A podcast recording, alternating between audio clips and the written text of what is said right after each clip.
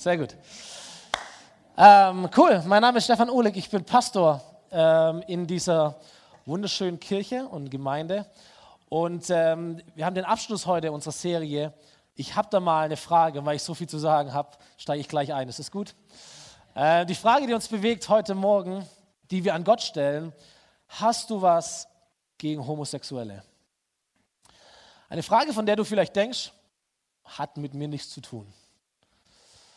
Und ich glaube, es ist mein Gebet, dass diese Frage und diese Gedanken, dass egal wer du bist, egal wie du empfindest, dass das sich wirklich herausfordert und dich bewegt und deine Haltung, dein Glaube, deine Prägung, deine Meinung hinterfragt. Ich glaube, das Potenzial steckt da drin in dieser Frage.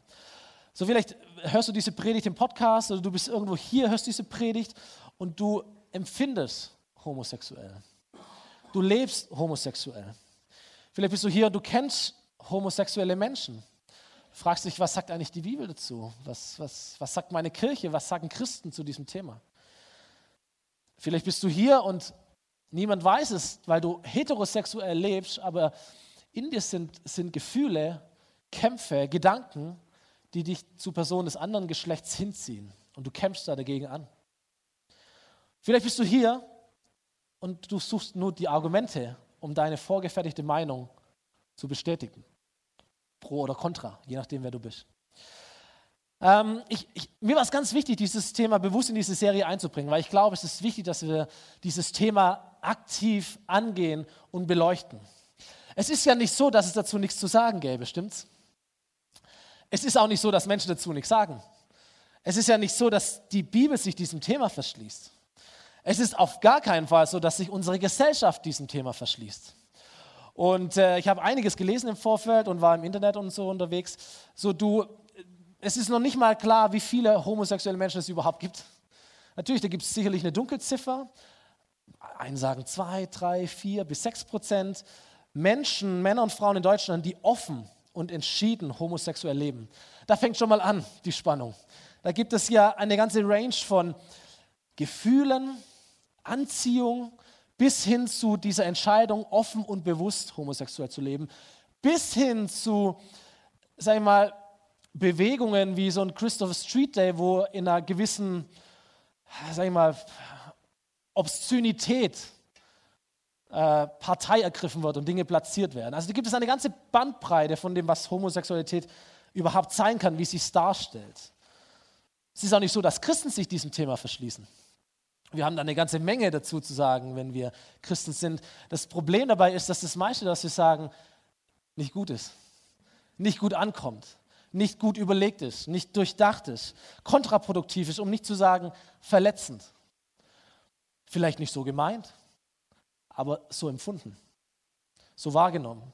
Und auch das war so ein Grund, das mich motiviert hat zu dieser Predigt, weil so, wenn man sich mit Leuten trifft, wenn man sich Sachen durchliest und so. Man, man, man kann zu diesem Anschein kommen, dass Kirche und Christen dafür bekannt sind, dass sie dagegen sind. Dass Christen und Kirche dieses Label haben, wir sind gegen Homosexuelle. So diese Frage, hast du was gegen Homosexuelle? Ich glaube, wenn ich diese Frage Christen stelle, komme ich zu einer anderen Antwort, wie wenn ich diese Frage Gott stelle. Deswegen ist es gut, darüber zu sprechen, oder? Weil als Jesus hier auf dieser Erde war und auf dieser Erde gewirkt hat, da war es sein höchstes Anliegen, der höchste Wunsch, dass Beziehung zu Gott für alle Menschen möglich wird. Stimmt es? Sein höchstes Anliegen, dass Beziehung zu Gott für alle Menschen möglich wird. Und eines Tages wird eine Frau zu ihm gebracht von ein paar Männern. Sie zerren diese Frau, schmeißen sie in den Dreck. Sie ist halbnackt. Sie haben sie frisch auf, äh, im Bett erwischt von einem Mann, der nicht Ehemann war. Eine Ehebrecherin. Und sie zerren sie vor Jesus, werfen sie vor ihn hin, postieren sich, haben die Steine in der Hand und sagen, Jesus, du weißt, was die Bibel sagt. Du kennst die Gebote, Jesus. Du weißt, was das Gesetz von uns verlangt, dass diese Frau als Ehebrecherin gesteinigt werden muss.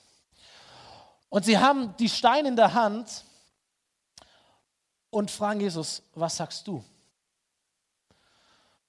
Und es gibt die, die Haltung, das Verständnis unter Christen oder allgemein unter Menschen, ist immer so diese Frage, wie gehen wir mit Menschen um, die offensichtlich nicht so sind, wie wir es für richtig halten. Das ist eigentlich die Frage.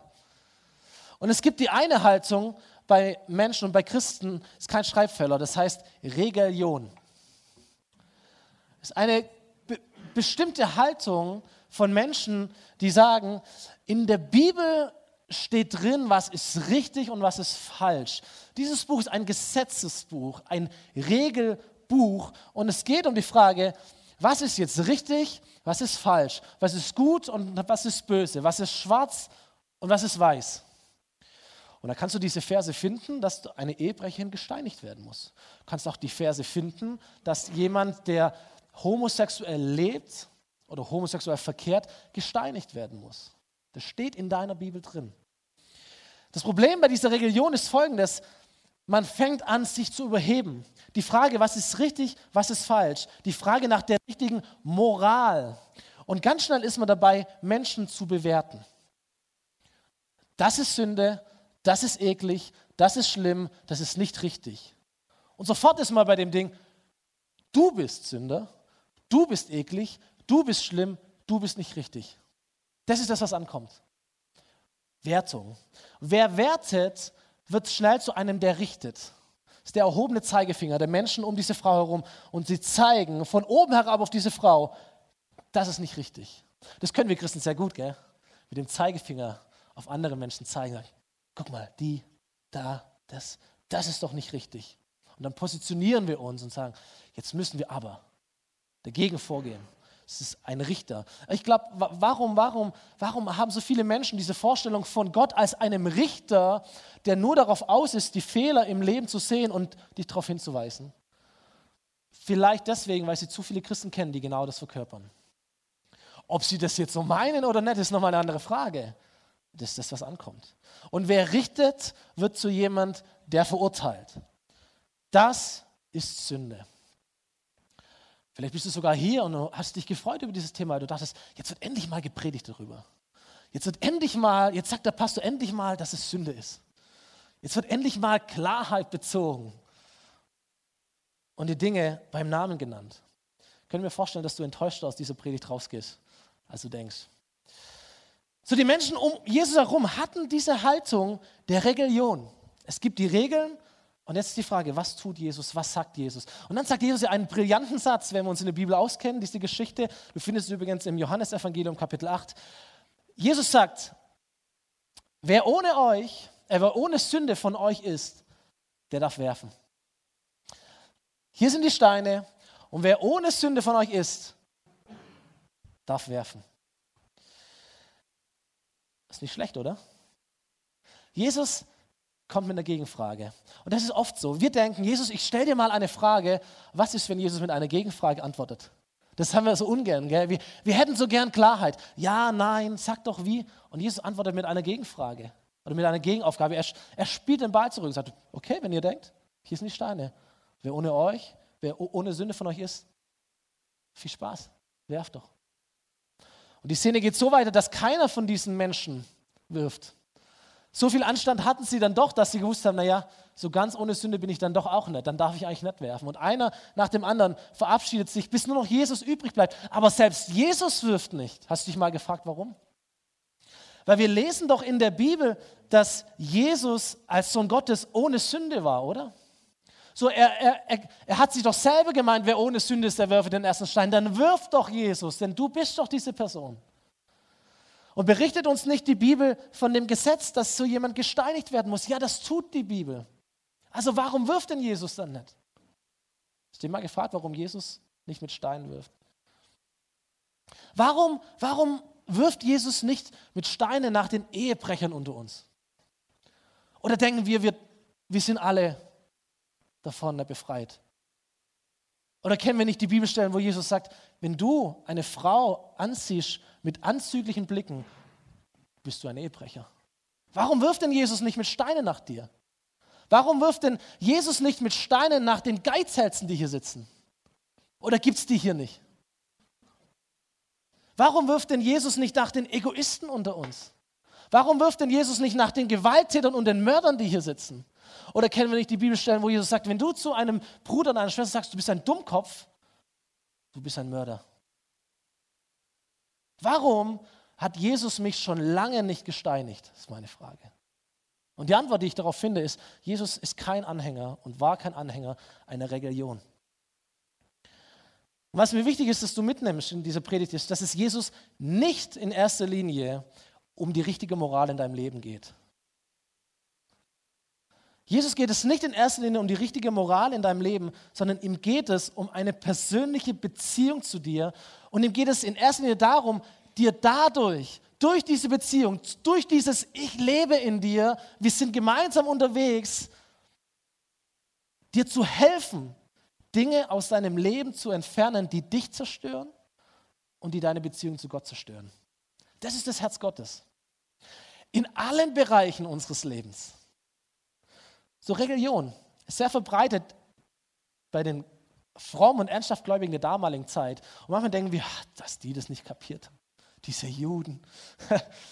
Und merken nicht, dass wir vielleicht sogar mehr zu dieser Sicht tendieren, als uns eigentlich lieb ist. Dann hören wir nämlich solche christlichen Kampfbegriffe wie, wir Christen müssen jetzt mal aufstehen gegen die Homosexualität, gegen die Abtreibung, gegen den Islam, gegen den Verfall der Werte in unserer Gesellschaft. Gegen, gegen, gegen. Und ich mache es mir natürlich jetzt relativ einfach hier vorne. Aber ich glaube, Jesus war nicht dafür bekannt, wogegen er war, sondern er war bekannt dafür, wofür er war. Er war auch gegen Dinge, das willst du nur nicht wissen, weil das ist diese Gruppe hier ganz stark, gegen die er sich verwehrt hat. Kannst du nachher noch lesen. Bring noch einen Bibelvers zu dieser Richtung. Er war für Menschen. Und er wurde geliebt von Menschen wie diese Frau, die in diesem Dreck saß. Menschen, die ihr Leben nicht im Griff hatten und die das auch bekannt haben und wussten. Menschen, die sich irgendwo verloren hatten, die sich nicht sicher waren, die mit Gefühlen, mit Süchten, mit Herausforderungen, mit, mit den falschen Entscheidungen in ihrem Leben gekämpft haben und die wussten, ich kriege mein Leben nicht gut auf die Reihe. Die wussten, dass es nicht gut ist, was sie tun. Aber Jesus hat diese Person angezogen. Deswegen glaube ich, das Schlimmste, und damit möchte ich es fast auf die, auf die Spitze treiben, das Schlimmste, was, was Christen tun können, ist, dass sie Menschen, heterosexuelle, homosexuelle, bisexuelle, LGBT plus Sternchen Menschen, wie auch immer sie sich bezeichnen, Menschen, das Schlimmste, was wir tun können, ist, dass wir Menschen die persönliche Beziehung zu Gott und den Zugang zu Gott erschweren können. Das ist das Schlimmste, was wir tun können. Jesus sagt einmal zu dieser Gruppe, Matthäus 23, wenn du mutig bist, lies mal dieses Kapitel. Da sagt er, wehe euch, ihr Schriftgelehrten, ihr Pharisäer, ihr Heuchler, die ihr euch darstellt als die, als die Guten, als die Richtigen und die verurteilt, die anders sind. Wehe euch, dass ihr das Reich der Himmel vor den Menschen zuschließt. Ihr selbst geht nicht hinein und die hinein wollen, die lasst ihr nicht hinein. Da dachte ich, wie haben die das gemacht? Wie kann man denn das Reich Gottes zuschließen? Haben die, haben die Schilder aufgestellt, Gebet verboten, Bekehrung verboten, komm ja nicht zu Gott, glaub ja nicht an Gott? Ist es eine, eine gewisse Lehre? Sie haben etwas zugeschlossen, sie haben es verengt, sie haben Themen anders gedeutet, sie haben einfach schief gelehrt, falsch gelehrt in den Augen von Jesus. Also sie haben das Reich der Himmel zugeschlossen. Jesus betet, dein Reich komme, aber es gab Menschen, die haben das Reich zugeschlossen. Sie haben die, die, die Pforte eng gemacht, sie haben die, die Tür zugemacht für eine bestimmte Art von Menschen. Und dann sagt er, ihr geht nicht hinein und selbst die, die wollen, die lasst ihr nicht hinein. Was für ein Urteil, oder? Was für ein Urteil. Wurde das bewusst gemacht? Oder gab es da einfach so eine unbewusste und doch spürbare Haltung, du bist nicht richtig? Und wenn ich mit Menschen dann spreche, wenn ich Dinge gelesen habe im Vorfeld zu dieser Predigt, dachte ich, das kommt so oft. Diese Haltung von, mir wurde das nie gesagt, aber ich wusste ganz klar, ich bin nicht richtig.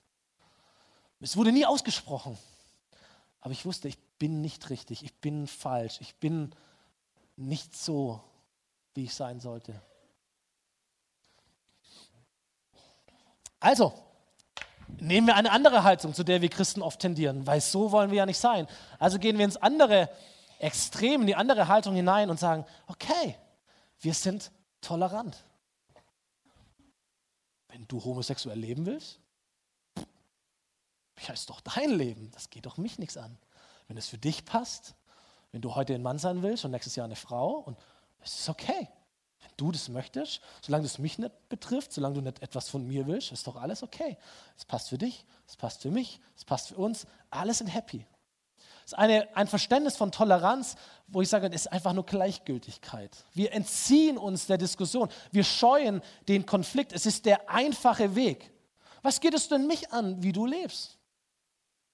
Ich, will, ich möchte dich ja nicht richten. Mach doch, was du möchtest. Ist doch okay, solange das mich nicht betrifft. Ist der einfache Weg. Ich muss mich nämlich nicht positionieren. Diskussion beendet. Du bist gut, du bist richtig, ich bin auch richtig, ich bin auch gut. Er und sie und es ist auch richtig, alles, ist alles gut. Ist der einfache Weg, sich nicht zu positionieren. Diese Haltung, wir gehen uns einfach aus dem Weg, wir leben einfach nebeneinander her. Fertig. Diskussion beendet. Ich glaube, im, im tiefsten Innern ist es ein Ausdruck von einer Lieblosigkeit. Und es ist nicht der Weg von Jesus. Hier ist nicht Jesus, aber hier ist Jesus auch nicht. Lieblosigkeit ist nicht hier so, Mr. Nice Guy, alles cool, läuft, jeder wie er will, ist nicht Jesus.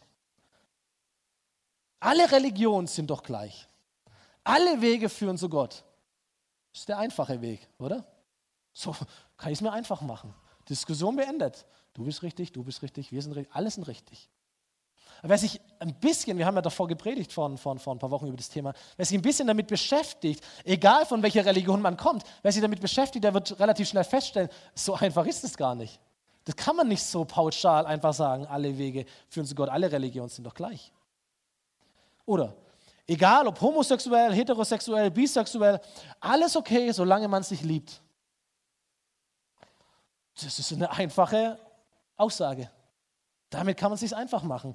Aber ich glaube, man entzieht sich dem Konflikt der, der Diskussion. Ich glaube, man wird der Bibel nicht gerecht mit einer solchen Haltung. Man wird auch Jesus nicht gerecht mit einer solchen Haltung.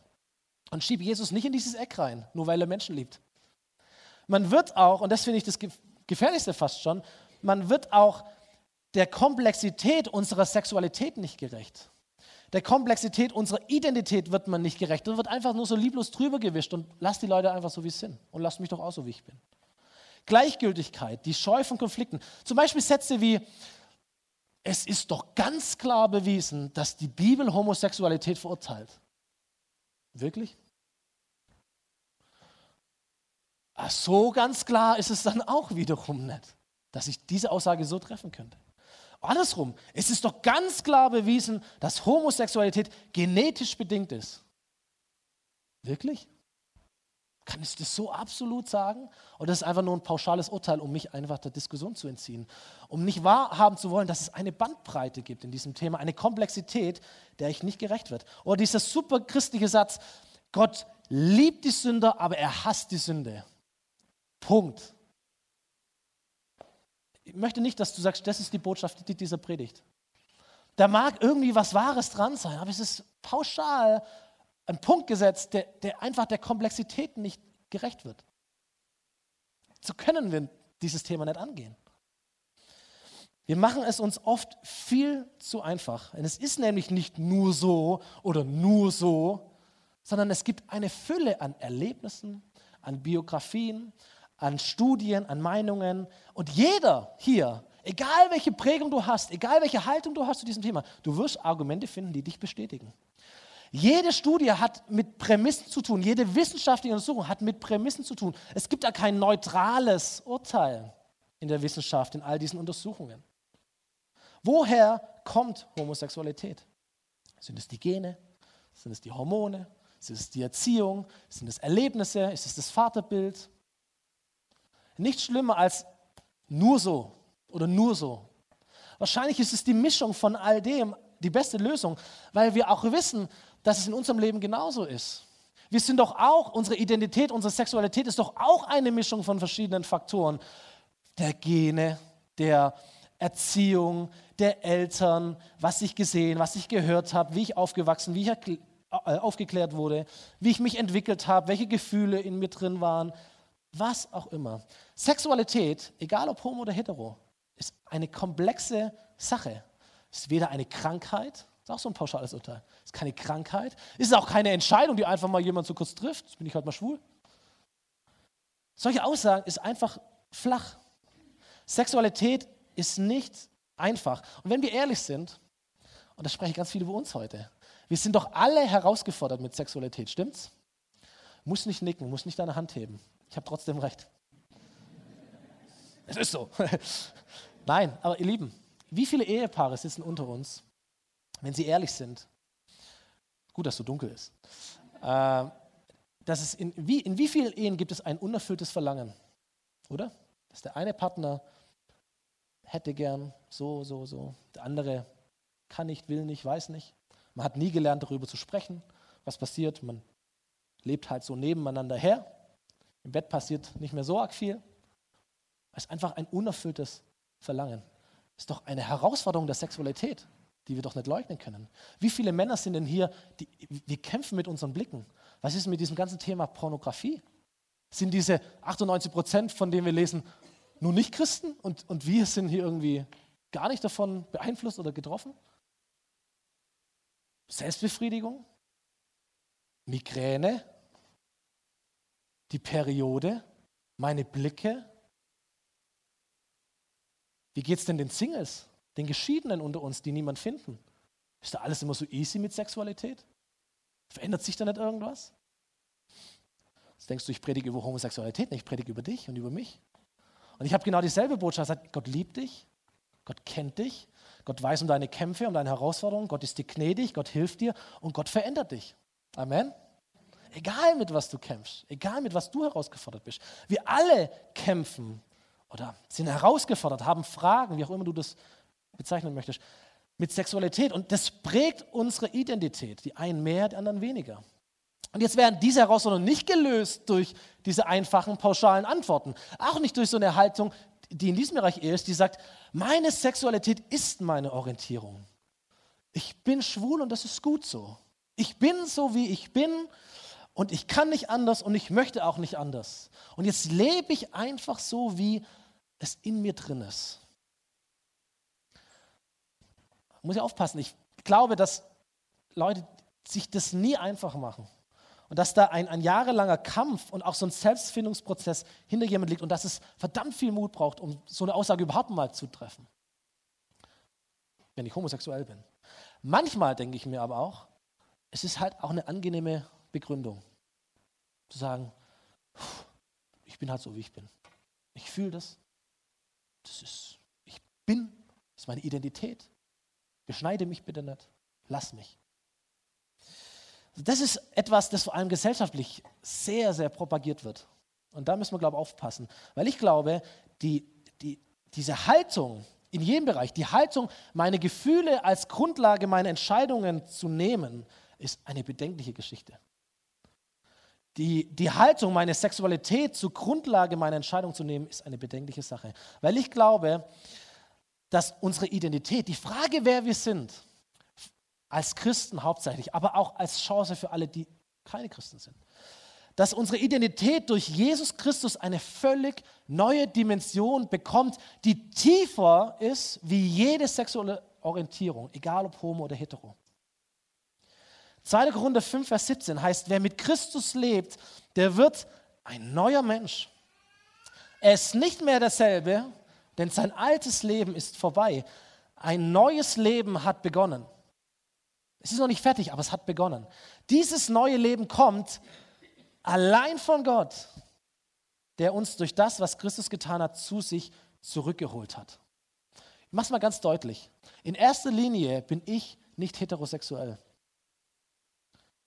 ich bin in erster Linie auch nicht männlich oder Deutscher oder Vater oder Ehemann oder Pastor oder welche, welche Labels du auch immer in deiner Identität argumentieren würdest. Pass auf, in erster Linie bin ich ein erlöstes und ein geheiligtes Kind Gottes.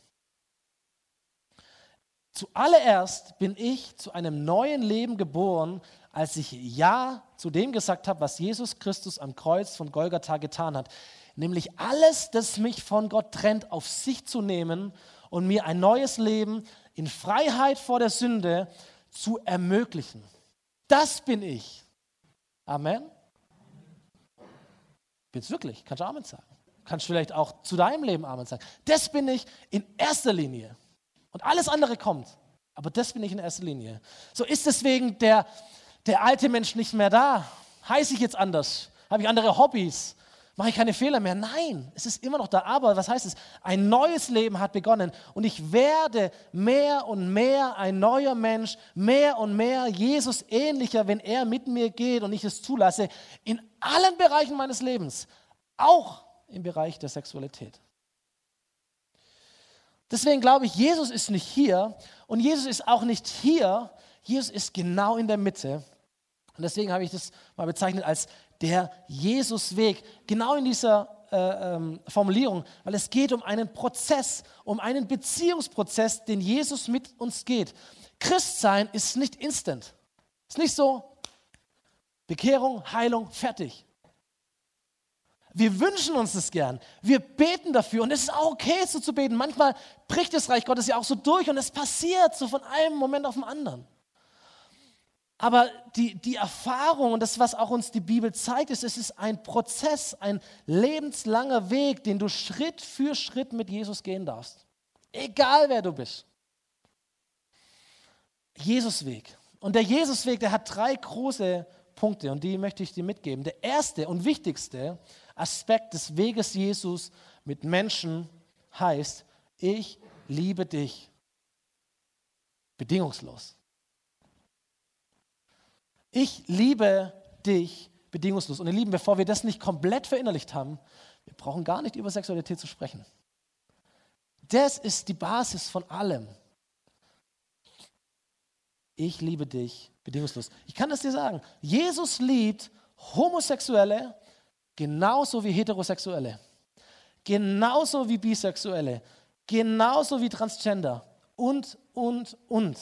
Er liebt sie, er kennt sie, er, er, er, er arbeitet mit ihnen, er wirkt in ihnen, er, er ist an ihnen dran, sein Herz schlägt für diese Community genauso wie es für dich schlägt, wo du schon jahrelang mit dem Herrn unterwegs bist. Macht das was mit dir? Ich glaube, es macht was, aber das ist die Wahrheit. Das, Jesus trennt da nicht. Aber, aber, aber, nein. Er liebt sie. Er liebt sie. Und ich kann mir gut vorstellen, ich, das würde ich mal wissen, wie Jesus heute zum Beispiel das Gleichnis des barmherzigen Samariters erzählen würde. Vielleicht würde er heute sagen, ich erzähle euch mal das Gleichnis von dem barmherzigen Homosexuellen. Das Gleichnis von dem barmherzigen syrischen Flüchtling, der homosexuell empfindet. Puh, puh, puh. Und dann watscht er die ganzen frommen Leute ab. Das war dann der Samariter, der Nicht-Jude, der, der Falsche, der so dieses, dieses Label hatte, diesen Makel hatte. Und Jesus sagt, pass mal auf, ich erzähle euch mal, was mein Herz ist. Ich erzähle euch mal, wie, das, die, wie die Erklärung meines höchsten oder zweithöchsten Gebotes funktioniert. Und als Beispiel nehmen wir doch mal den Ausgestoßenen, den Samariter. da wirft Jesus vielleicht Steine, keine Ahnung, macht er auch nicht. Aber versteht ihr, so Jesus liebt diese Menschen. Das ist genauso wie er dich liebt. Jesus liebt es, dieses Stigmas zu brechen, die Gräben zu überwinden. Warum? Weil er Menschen liebt, die hinter diesem Stigma leben. Übrigens, dich genauso. Weil dich trennt doch auch ein Graben von Gott. Du hast doch auch ein Stigma. Dein Stigma ist Sünder oder war Sünder. Und Jesus hat den Graben überwunden, weil er dich liebt. Und nichts anderes macht er heutzutage auch noch. Also, erstens, ich liebe dich bedingungslos, der Jesusweg. Der zweite Aspekt ist, dass Jesus sagt, mein Wort ist ein Spiegel, in den du hineinschauen kannst, um deine Fragen nach Identität und Sexualität beantwortet zu bekommen. Mein Buch, meine Bibel ist kein Gesetzbuch, das dich verurteilt, sondern mein Buch ist wie ein Spiegel. Mein Buch ist wie ein Spiegel, mein Wort ist wie ein Spiegel, in das du hineinschauen kannst und du erkennst meine Absichten. Du kennst, wer ich bin und du erkennst, wer du bist und woran ich mit dir arbeiten möchte. Wer bin ich? Was ist deine Frau? Was ist dein Mann? Was heißt Sexualität? Wie können wir zusammenleben? Was sind Gottes Ideen für mein Leben? Der Spiegel Gottes, das Buch Gottes. Und die Bibel mischt sich in all den Themen ein. Gell? Der eine sagt, das ist ja unerhört. Dieser Gott mischt sich in alles ein, zu allem irgendwie seinen Senf mitzugeben. Und der andere sagt, danke Jesus. Danke, Jesus, dass du mich nicht allein lässt, sondern dass du mir Orientierung schenkst durch den Spiegel, durch dein Wort. Ist Kommt ganz darauf an, wie du über Gott denkst, was dein Bild von Gott ist. Aber wenn wir die Bibel als Wort Gottes verstehen, und ganz bewusst haben wir vor drei Wochen darüber gepredigt in der Reihenfolge, wenn wir die Bibel als Wort Gottes verstehen und in diesen Spiegel hineinschauen, dann zeigt uns auch die Bibel, dieser Spiegel in Bezug auf gelebte Sexualität, dass Gottes Absicht, Gottes Wunsch ist eine lebenslange, eigentlich unkündbare heterosexuelle Ehe zwischen einem Mann und einer Frau, die sich gründet, die sich ernährt durch gegenseitige Hingabe mit dem Ziel und der Berufung, Familie zu bauen, Verantwortung für Menschen zu übernehmen und dieser Welt zu zeigen, wie sich Gott Beziehung zwischen ihm und den Menschen vorstellt.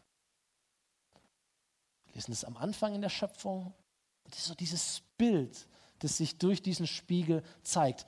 Dafür ist Gott. Dafür ist Gott. Für diese Aspekte. Und alles, was außerhalb dieser Vorstellung ist, alles, was außerhalb dieser Vorstellung ist, ist etwas, worauf Gott dich hinweisen möchte, indem du in den Spiegel schaust. Dazu gehört Pornografie, nicht die Absicht Gottes, nicht der Wunsch Gottes, nicht im Spiegel Gottes. Da gehören unsere Blicke dazu, da gehört das Thema Scheidung dazu. Nicht, nicht das, was Gott will, nicht seine Absicht. Kommt aber trotzdem vor. Müssen wir damit umgehen? Müssen wir Haltung finden? Müssen wir Lösungen arbeiten? Da gehört das Thema Sex außerhalb der Ehe, davor, währenddessen, wie auch immer. Nicht das, was Gott will, nicht seine Absicht. Und das Thema gelebte Homosexualität. Nicht die Absicht Gottes. Nicht das, was Gott sich vorstellt. Das heißt, für mich in allererster Linie nicht, wusste ich es doch. Sondern es heißt für mich in allererster Linie, wir sitzen alle in einem Boot. Es gibt nicht die und wir, es gibt nur uns. Es gibt nur uns. Die Bibel spricht nicht über die und wir, die Bibel spricht über uns. Dieser Spiegel schaut uns an. Dieser Spiegel zeigt uns, die Bibel spiegelt uns die ursprünglichen Absichten Gottes. Die, dieser Spiegel spricht über uns oder zu uns auch über die Unordnung dieser Welt, die Schieflage dieser Welt, die Sünde dieser Welt, die uns auch alle betrifft, weil Menschen sich entfernt haben von Gott. Und dann gibt es in dieser Welt Phänomene, die wir tatsächlich nicht richtig lösen können. Zum Beispiel das Phänomen Intersexualität. Man wird geboren mit zwei Geschlechtern. Wie löst du bitte das auf? So, da, da, merken wir, da bleiben Spannungen, da bleiben Fragen, die, die, wir können sie nicht lösen, schon gar nicht in 30 Minuten Predigt. Ähm, die, die Bibel zeigt uns unser Bedürfnis nach Errettung. Dieser Spiegel zeigt uns, dass wir alle Rettung brauchen, alle Heilung brauchen, alle Erlösung brauchen, alle Frieden brauchen, Freiheit brauchen. Und vor allem zeigt dieser Spiegel Jesus. Du schlägst das Buch auf und du entdeckst Jesus. Und das ist der, der, der dritte Aspekt des Weges, den Jesus mit uns geht. Wenn du willst, dann komm zu mir. Ich liebe dich. Mein Wort ist ein Spiegel, der dir die Absichten erzählt. Und wenn du willst, dann komm zu mir. So, da gibt es Heterosexuelle, die lassen sich von Jesus nichts sagen. Dann gibt es Homosexuelle, die lassen sich von Jesus nichts sagen. Und dann gibt es Christen in beiden Fraktionen, die lassen sich auch nichts von Jesus sagen. Und was macht Jesus? Er ist okay damit. Jesus ist damit okay. Die Frage ist nicht, wie geht Jesus damit um, ist es für Jesus okay? Die Frage ist, ist es für dich okay? Dieses Buch ist nicht für Gott geschrieben, es ist für dich geschrieben. Die Gebote Gottes sind nicht für ihn gegeben, es ist für dich gegeben und für Menschen gegeben. Und Jesus lädt Menschen ein, alle Menschen ein, den Weg mit ihm zu gehen. Jesus ist weder homophob, noch ist er heterophob, noch ist er sünderphob oder was auch immer. Er lädt alle ein, und in der Bibel sehen wir, wie Menschen den Weg, den Jesusweg gehen, mit Jesus gehen und wie sie, weil sie sich darauf eingelassen haben, Veränderung erfahren konnten. Geiz, Jähzorn, Arroganz, Angst, Scham, Sexualität. Das Prinzip Jesu ist, erstens, zuerst gehörst du dazu. Du bist, ich bin für dich. Dann entsteht ein Glaube in dir, du entwickelst Glaube und durch den Glauben, durch dem, dass ich in dir arbeiten und mit dir gehen kann, wird sich dein Verhalten mehr und mehr mir ähneln. Dazugehören, Glauben, Verhalten. Christen drehen das ganz gern um und sagen, erstens erwarte ich von dir, dass du dich richtig verhältst. Christliches, heiliges Verhalten. Dann schließe ich, dass du auch richtig glaubst. Und wenn du richtig dich verhältst und richtig glaubst, dann bist du auch einer von uns. Überspitzt gesagt. Jesus dreht das Ding um und sagt, zuallererst gehörst du zu mir. Mein Herz schlägt für dich, wer auch immer du bist. Und ich lade dich ein, zu glauben. Und in dem Prozess, wie du glaubst, wirst du auch Veränderungen erfahren in deinem Verhalten. Jesus hat diese Ehebrecherin vergeben. Das ist das Erste, was Jesus tut, als er mit dieser Frau spricht. Er vergibt ihr zuerst und dann sagt er ihr, tu aber diese Sünde bitte nicht mehr. Es ist beides, es ist Gnade und Wahrheit. Und wir wissen nicht, weil die Bibel es uns nicht berichtet, ob diese Frau vom Ehebruch gelassen hat. Ich kann es mir gut vorstellen. Dazugehören, Glauben, Verhalten. Aber selbst wenn nicht, bin ich mir sicher, dass Jesus auch beim zweiten und dritten Mal nicht nach den Stein gegriffen hätte und diese Frau gesteinigt hätte. Warum weiß ich das? Weil er es mit mir auch so tut. Und wie oft war ich an dieser Stelle und saß vor Jesus oder lag vor Jesus im Dreck und hat Jesus, ich habe es dir doch versprochen, es ist wieder passiert. Ich habe es wieder falsch gemacht. Wieder die falsche Handlung, wieder das falsche Wort. Und wie oft habe ich den Teufel gehört, der gesagt hat, Jesus, du weißt aber schon, was in der Bibel steht, gell? Jesus, du weißt schon, was das Gesetz fordert. Du weißt schon, was jetzt eigentlich dran wäre. Und jedes Mal sagt Jesus, ich verurteile dich nicht. Ich verurteile dich nicht. Und jetzt komm, steh auf, richte deine Krone, du bist ein Kind Gottes und lass uns den Weg weitergehen. Und ihr Lieben, das ist das, was mich verändert. Es ist das, was meine Sexualität verändert. Da, wo sie nicht so ist, wie der Spiegel es mir erklärt. So ist Sexualität veränderbar? Ja, ich glaube. In beiden Richtungen übrigens. Das sehen wir ja. Sexualität, wenn Sexualität von verschiedenen Faktoren abhängt, dann kann sie sich auch verändern, wenn sich Faktoren verändern. In kleinen Dingen, auch in größeren Dingen. Da gibt es Berichte von Homosexuellen, die heterosexuell wurden oder lebten. Es gibt genau das Gegenteil auch. Es gibt auch ehemals, ehemals Homosexuelle, die wieder hetero wurden und wieder homo wurden. Es gibt alles. Und dann gibt es einen ganz schwierigen Bereich von Konversionstherapien, ein, ein, wiederum ein breites Spektrum, wiederum eine Spannung von zum Teil auch ernsten und kompetenten Anliegen und Personen. Zum Teil aber auch mit mit Dingen, wo du dir an den Kopf langst und denkst, oh Gott, es darf nicht wahr sein, dass jemand so etwas sagt oder tut, wo dann irgendwelche homosexuellen Geister ausgetrieben werden und sagt, das ist einfach nur falsch. Es ist nicht gut, es ist nicht richtig, verletzend. Grundsätzlich glaube ich aber, dass jeder Mensch, der Jesus nachfolgt, Veränderung erleben kann, wenn er das sucht, in allen Bereichen, auch im Bereich der Sexualität. Und nochmal, Homosexualität gibt, ist nicht diese eine Form der Homosexualität. Es gibt eine große Schattierung in diesem Bereich. Es ist komplex, aber es ist veränderbar, entwickelbar, weil sich Gottes Vorstellung in einer anderen Lebensform zeigt. Aber wie auch immer, es geschieht niemals mit Druck, mit Richten, mit Verurteilen. Es geschieht aber auch nicht mit Gleichgültigkeit und Toleranz im Sinn von, will ich gar nicht wissen, geht mich nichts an, sondern es geht mit Gnade und mit Wahrheit allein. Und diese Textwoche hieß das neue Leben, das allein von Gott kommt. Nicht durch Menschen, sondern allein von Gott ist es, was Menschen verändern kann. Und trotzdem wissen wir auch, dass wir keine letztendliche Sicherheit dafür haben, dass in dieser Welt sich Dinge verändern, obwohl wir dafür beten, obwohl wir das glauben, obwohl wir uns vielleicht sogar bemühen. Es gibt diese Sicherheit nicht. Und wir müssen realistisch mit dieser Möglichkeit leben, dass sich gewünschte Veränderungen, wenn wir es überhaupt wünschen, das setze ich mal voraus, sonst ist sowieso, gehen wir von anderen Voraussetzungen aus, dass sie sich nicht so einstellen, wie man sich das erhofft. Und da bleiben Spannungen, da bleiben Fragen, die wir nicht lösen können. Oder nicht so einfach lösen können zumindest.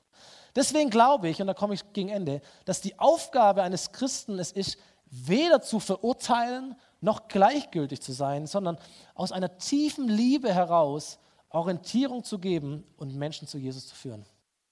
Das ist unser Job. So, drei kurze Punkte. Erstens, sei für Menschen. Sei für homosexuelle Menschen. Keine platten Aussagen, keine Verurteilung. Behandle andere so, wie du auch behandelt werden möchtest, sagt Jesus. Authentisch, auf Augenhöhe, nicht von oben herab. Lass Dinge stehen, die du nicht wegdiskutieren kannst, weil es manchmal einfach schwierig ist. Sei sprachfähig, hab eine eigene Meinung, aber geh in das Gespräch rein. Hör auf zu richten, weil Jesus sagt, wenn du richtest, du wirst mit demselben Maß gerichtet werden, wie du andere Menschen richtest. Und ermutige Menschen immer zu Jesus zu kommen. Du hast nicht diese Verantwortung. Schick sie zu Jesus. Komm zu Jesus. Zweiter Punkt, schaue ehrlich in den Spiegel. Schau in den Spiegel. So, entdecke Gottes Identität für dich, entdecke seine Absichten für dich, entdecke seine Wünsche für dich, entdecke Jesus, seine Hingabe, entdecke dieses neue Leben, das er dir gibt und mit dem er dich verändern wird, wo auch immer du das möchtest. Das heißt einmal, der Buchstabe des Gesetzes tötet, aber Gottes Geist schenkt Leben. Wisst ihr, wir können mit der Bibel Menschen töten. Wir können die Bibel links und rechts um die Ohren hauen, sagen, da steht's drin. Es tötet, das Wort Gottes tötet Menschen. Wenn wir nicht verstehen, dass dieses Wort wie ein Spiegel ist, das uns zeigt, wo sind eigentlich unsere Fehler und wie können wir sie lösen. Dass dieses Buch uns zeigt, dass wir nicht perfekt sind, aber uns den Weg zeigt, wie Jesus mit uns arbeiten kann. Und dass wir verstehen, es geht eben nicht darum zu sagen, da steht und deswegen verändern wir uns, sondern es geht darum zu sagen, da gibt es einen Gott, der mit dir geht. Da gibt es eine gute Absicht, weil es einen guten Gott gibt. Und er hilft dir, dich zu verändern, wenn du das möchtest. Darauf weist uns dieses, dieses Buch hin. Der Buchstabe tötet, aber der Geist Gottes, den er schenkt, er macht uns lebendig, er schenkt uns neues Leben. Haben wir so viel gesungen vorher. Und dritter Punkt, prüf dich auf Bereitschaft zur Veränderung. Sei jemand, egal ob, ob homo oder hetero, sei jemand, der sich etwas sagen lässt von Jesus. Sei demütig, nicht arrogant, nicht zu sehr überzeugt, nicht zu eingefahren in deiner Meinung und auch nicht diese Haltung, jetzt erst recht, nur weil Christen dich verletzt haben. Dann ist es mir auch egal. Ich würde auch immer Menschen sagen, äh, oder würde sie ermutigen, sich zu outen. Oute dich, wenn du dich das traust und gleichzeitig ermutige ich, die Bereitschaft zu haben, sich von Jesus zu verändern, wenn du das möchtest. Es ist beides. Es ist beides. Hat Gott was gegen Homosexuelle? Ich würde sagen, nein. Er hat was für Homosexuelle. Genauso wie er etwas für dich hat. Und für alle anderen Menschen auch. So, und die Bibel gibt uns bei diesen kniffligen Themen einen klaren Rat im 1. Korinther Kapitel 8. Erkenntnis, letzter Bibelvers, Erkenntnis bläht auf, Liebe baut auf. Und ich fürchte, ich komme wieder zum Anfangspunkt zurück, ich glaube, da trifft uns einfach mehr. Es gibt zu viele Christen, zu viele Kirchen, die Erkenntnis, das Wissen, was richtig und was falsch ist. Und du magst sogar recht haben. Du magst sogar recht haben. Dass es Leute gibt, die sagen, die Erkenntnis bläht. Und dann gibt es so die geistlichen Fürze. Und dann fangen Gemeinden an zu stinken. Vor lauter Erkenntnis zu stinken. Und deswegen ist die Frage, die ich mir gestellt habe, möchte ich, möchten wir stinken vor Erkenntnis oder riechen wir nach Liebe? Jesus hat keine neue Wahrheit verkündigt. Dass Ehebruch Sünde ist, das wusste die Frau auch ohne Jesus. Das wussten alle schon. Jesus hat nicht eine neue Wahrheit gebracht. Was Jesus neu gemacht hat, was das Revolutionäre an Jesus war, dass er Gnade mit Wahrheit verbunden hat. Wahrheit gab es auch schon vor Jesus. Aber Gnade mit Wahrheit war das, was Jesus gebracht hat. Erkenntnis bläht auf, Liebe baut auf. Erkenntnis ist trotzdem wichtig. Aber es ist wichtiger zu lieben. So, natürlich, ich möchte schon auch sagen, natürlich kann ich, kann ich nicht jemand, der bewusst und öffentlich anders lebt, als das unserem Verständnis von Gottes Ideal entspricht. Und irgendwo muss man sich auch positionieren. Und der sich auch nicht bereit erklärt, diesem Ideal dorthin wachsen zu wollen, tue ich mir schwer damit, Verantwortung, Autorität zu geben in einer Leitung von Menschen. Zum Beispiel in einem kirchlichen Kontext. Es gilt aber nicht nur für Homosexualität, es gilt für alle anderen Bereiche. Auch da haben wir eine ziemliche Schieflage, dass wir manche Dinge sehr hoch hängen und andere Dinge, die einfach nicht so sichtbar sind, da sind wir dann tolerant. bin mir aber auch im Klaren darüber, dass es andere Gemeinden gibt, die kommen zu anderen Erkenntnissen. Die haben eine andere Erkenntnis. Deswegen ist auch die Frage nach Erkenntnis gar nicht die wichtigste. Deswegen habe ich auch keine Bibelstellen über Homosexualität heute gebracht. Hast du vielleicht anders erwartet.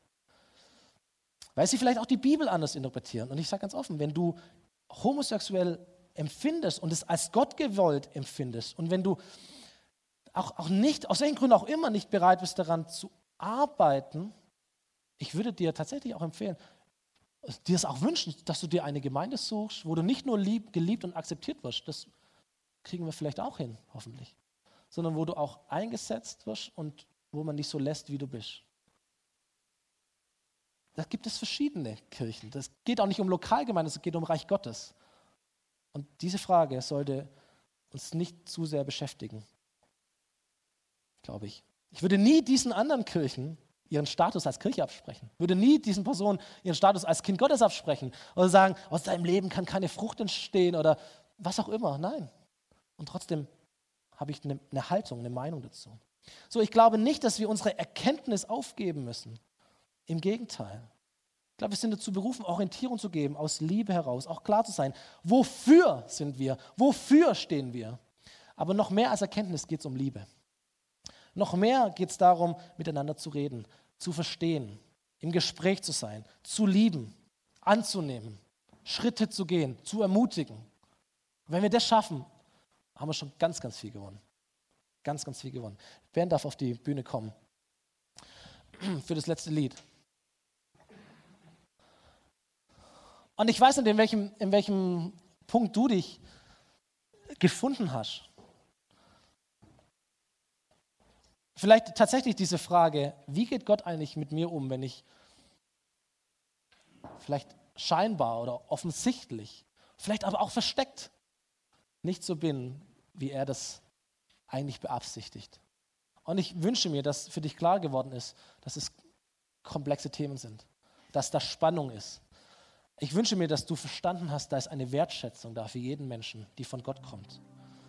Und ich wünsche mir, dass du verstanden hast, ich bin ermutigt, meinen Weg mit Jesus zu gehen. Schritt für Schritt für Schritt. Komm, wir stehen mal gemeinsam auf vor diesem Lied. Sein Lied, das heißt No Longer Slaves. Dieses Lied sprudelt Identität in dein Herz hinein. Sagt dir, wie Gott über dich denkt, was dir zusteht als Kind Gottes, dass du nicht dazu berufen bist, gefangen zu leben, dass du dazu berufen bist, Teil einer Familie zu sein, die dich liebt. Ein Kind Gottes zu sein, der dich befreit hat, der dich erlöst hat. Das ist das, was Gott dir zuspricht. Und ich würde einfach beten wollen für all diejenigen unter uns, die sich in, in konkreten Bereichen der Sexualität, aber auch in allen anderen Bereichen auf den Weg machen wollen mit Jesus. Wenn du irgendwas verstanden hast heute Morgen, dann wäre es mein Wunsch, dass du verstanden hast, dass Gott dich liebt, bedingungslos, dass Gott dir sein Wort als einen Spiegel schenkt, dir deine, seine Absichten erklärt über alle anderen Themen und dass Gott dich einlädt, dass Jesus dich einlädt, den Weg zu gehen, nicht stehen zu bleiben, auf ihn zuzugehen, die Hand zu greifen, Veränderung bereitwillig anzunehmen, wenn du das möchtest. Gott ist nie jemand, der jemand zwingt. Immer der jemand einlädt. Und Jesus, so bete ich für, für mich und für uns, Herr, dass wir solche sind, die diesen Weg mit dir gehen, die diesen Jesusweg gehen, Herr. Bewahre uns vor Verurteilung oder vor einer, einer, einer Lieblosigkeit, die sich unter dem Mantel der Toleranz irgendwo versteckt. Mach uns zu Menschen, die den Weg mit dir gehen Danke für deine Liebe, danke für dein Wort, danke für deine Klarheit, danke für deine Absichten, danke für deine guten Gedanken. Danke dafür, dass du mit uns unterwegs bist, wer auch immer wir sind. Und Herr, ich bete, dass dieses mit dir auf dem Weg sein, das ist, was Menschen spüren, wenn sie uns begegnen.